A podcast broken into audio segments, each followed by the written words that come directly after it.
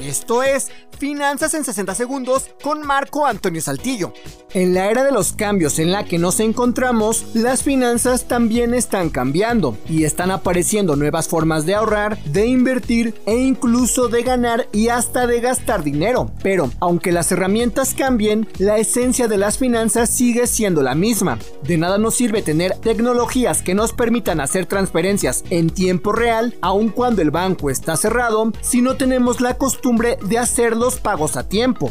De nada nos sirve contar con DAPS con tasas de interés bajas si no comparamos antes de pedir el crédito e incluso si nos retrasamos en nuestros pagos. De nada nos servirá que los seguros de auto tengan contratos inteligentes si no tenemos la cultura de tener un seguro. Si bien la tecnología financiera es prometedora, recuerda que la base de unas finanzas sanas son ahorrar, invertir, contratar un seguro y sacar créditos responsablemente.